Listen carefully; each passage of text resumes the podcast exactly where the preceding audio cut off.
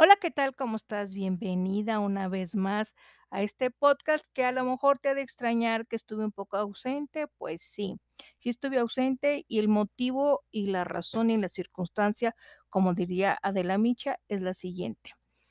Me puse a estudiar una carrera, más bien dicho, una maestría online y te quiero compartir el día de hoy mi experiencia de estudiar, de estudiar online. Antes de tomar esta decisión, cuando yo tengo una carrera y tengo una maestría, y tanto la carrera como la maestría la hice presencial. Tiene sus ventajas, sí, muy grandes el estudiar, eh, de una forma presencial. ¿Por qué? Porque socializas, eh, te reúnes en equipo, vas y escuchas al maestro, interactúas.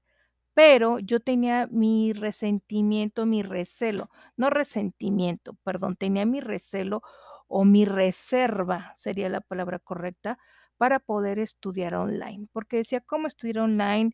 Eh, ¿va a ser difícil? ¿No va a ser difícil?".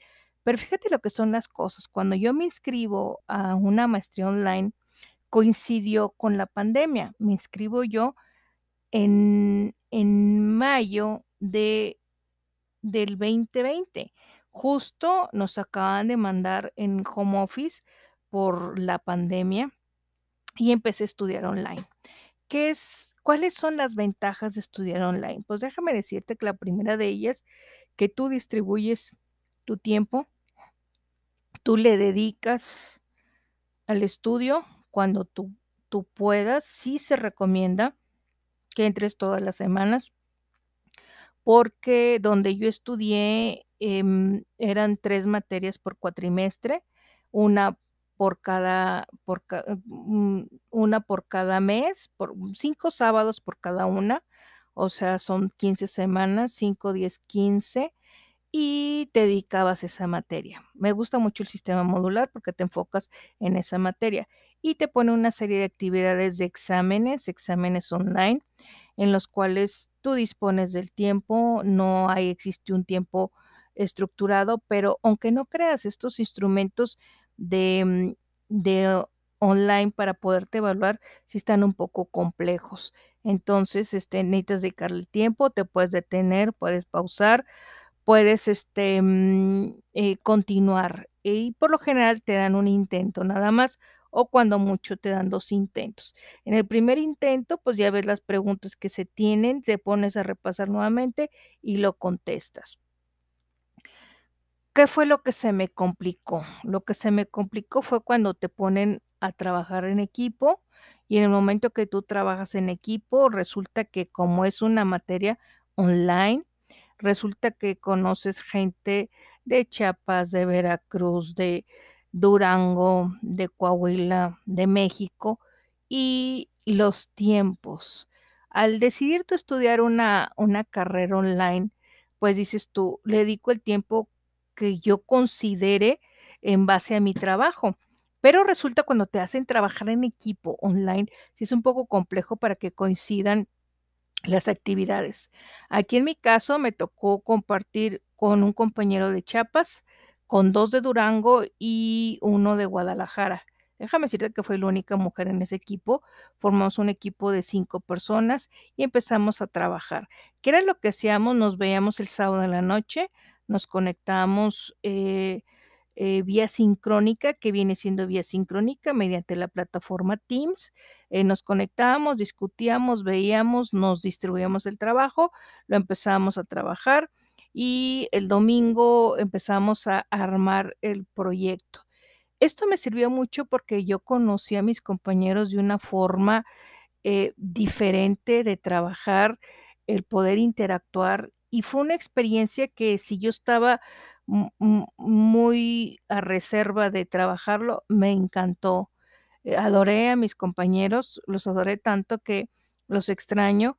Y bueno, trabajamos, teníamos nuestras altas, nuestras bajas, claro que cuando no, es que fulanito no hizo, que sí, que no, pero nos hallamos muy, muy bien. Entonces, creo que hubo como 5 materias o 6 materias que te hacían trabajar en equipo y, pues, el equipo ya estaba establecido y trabajábamos muy bien. Otra de las cosas que me gustó mucho, bueno, siento que eso sería la única. Lo que me gustó mucho es que te viene la información, tú la lees. En mi caso, yo te puedo decir que soy la antigüita, yo me pongo a hacer apuntes, eh, voy estructurando lo que voy aprendiendo y luego ya te viene la actividad. Esto es bien importante para si tú quieres aprender, eh, cada cada capítulo, cada unidad que tú veas, eh, te viene una actividad, eh, para poder aplicar lo que aprendiste. Como no tienes maestro, es tú leer y todo, y por ejemplo, te piden, no sé, hacer un mapa mental, hacer un podcast, hacer un video, hacer una revista digital. Eh, quiero decirte que la maestría que acabo de terminar se llama Mercadotecnia y Medios Digitales. Y esto es bien padre porque te está enseñando muchas pautas que yo no entendía y yo no comprendía. Entonces, te das cuenta que cuando tú empiezas a buscar tutoriales de esta información, casi la mayoría son de los españoles, quiere decir que los españoles van más adelantados que nosotros en este tema, y hay unos que dices tú: "Dios mío, o sea, es esto, ¿es verdad que existe material de este?". Pues sí, y aún así se les reconoce el esfuerzo que hace la gente para poder subir contenidos, que hay unos muy aburridos, hay otros no tan aburridos, que te pueden ayudar a a complementar. Entonces, con esto se abre una posibilidad para ti, para poder tú generar tu propio contenido de lo que vas aprendiendo en la carrera o en la maestría, en mi caso, y puedes irlo subiendo. El hecho de que te pidan un podcast, un mapa mental, un ensayo, un un video, un blog, una revista digital, este, una infografía, todas esas herramientas te ayudan muchísimo para comprender y entender. ¿Cuándo llegamos a tener reuniones con el con el maestro? Cuando teníamos dudas, pero, ¿qué era lo que hacía? Exponía, eh, a eh, se extendía un poquito hablando acerca del proyecto y luego ya las dudas que se tenían, se aclaraban las dudas, nos dedicaba cuando bien nos iba una hora por la materia. Entonces, este, y ya después nos decían que como era online, pues no tienes que tener acceso con el docente, pero el docente siempre estaba al pendiente de tus trabajos que te podía revisar.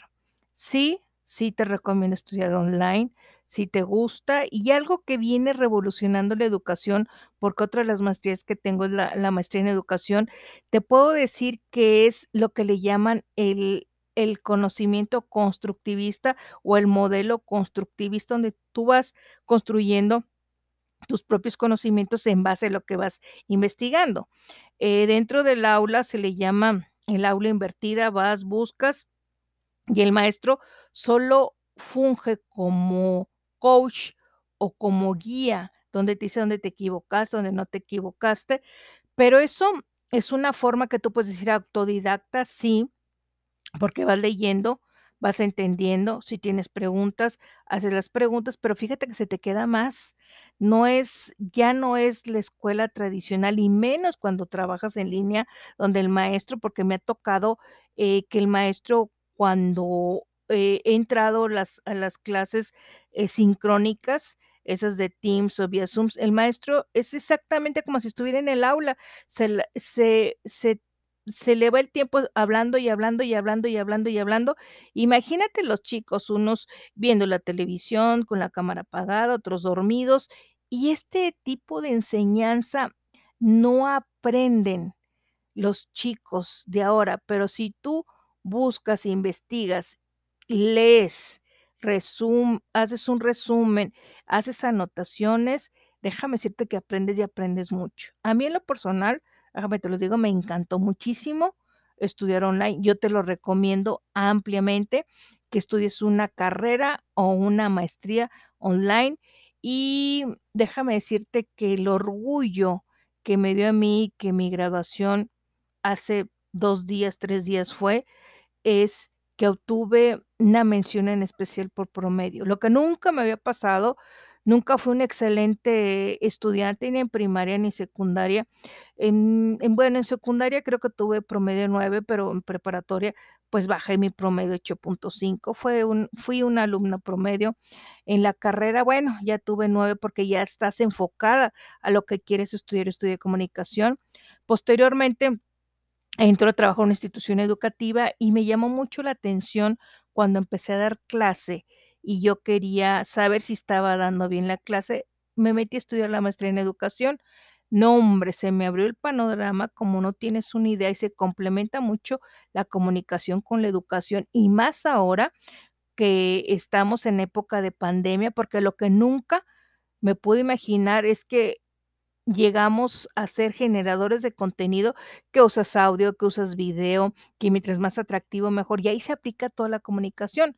Bueno, con esto me llamó la atención de estudiar marketing o mercadotecnia y medios digitales, porque ahí también lo, lo nuevo que viene ahora y que la gente a veces no le sabe es precisamente el manejo de las redes sociales. Piensas que por subir un anuncio ya la gente te va a comprar, no, tiene su chiste. Hay mucho análisis, hay muchas cuestiones que tienes que ver, cuántas interacciones, cuánto te visualizaron, cuánto compartieron tu historia, si te conviene y la ventaja que tiene es que tú puedes modificar las estrategias en muy corto plazo porque esto en las redes es muy cambiante. Si tú me preguntas, ¿te recomiendo estudiar una carrera o una maestría online? Claro que te lo recomiendo. ¿Por qué? Porque tú manejas tu tiempo. Eso sí, déjame decirte que yo los fines de semana eran dedicados precisamente para la maestría y no descansé ningún fin de semana.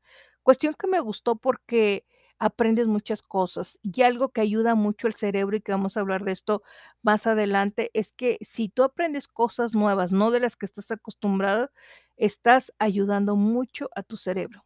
Espero que este podcast te haya gustado. Se despide de ti, tu amiga y compañera de estos podcasts, que no te puedo decir eh, que por seguido, pero ya voy a empezar otra vez seguido, porque la misma maestría me absorbía el tiempo los fines de semana.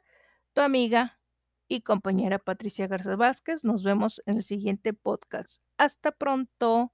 Bye.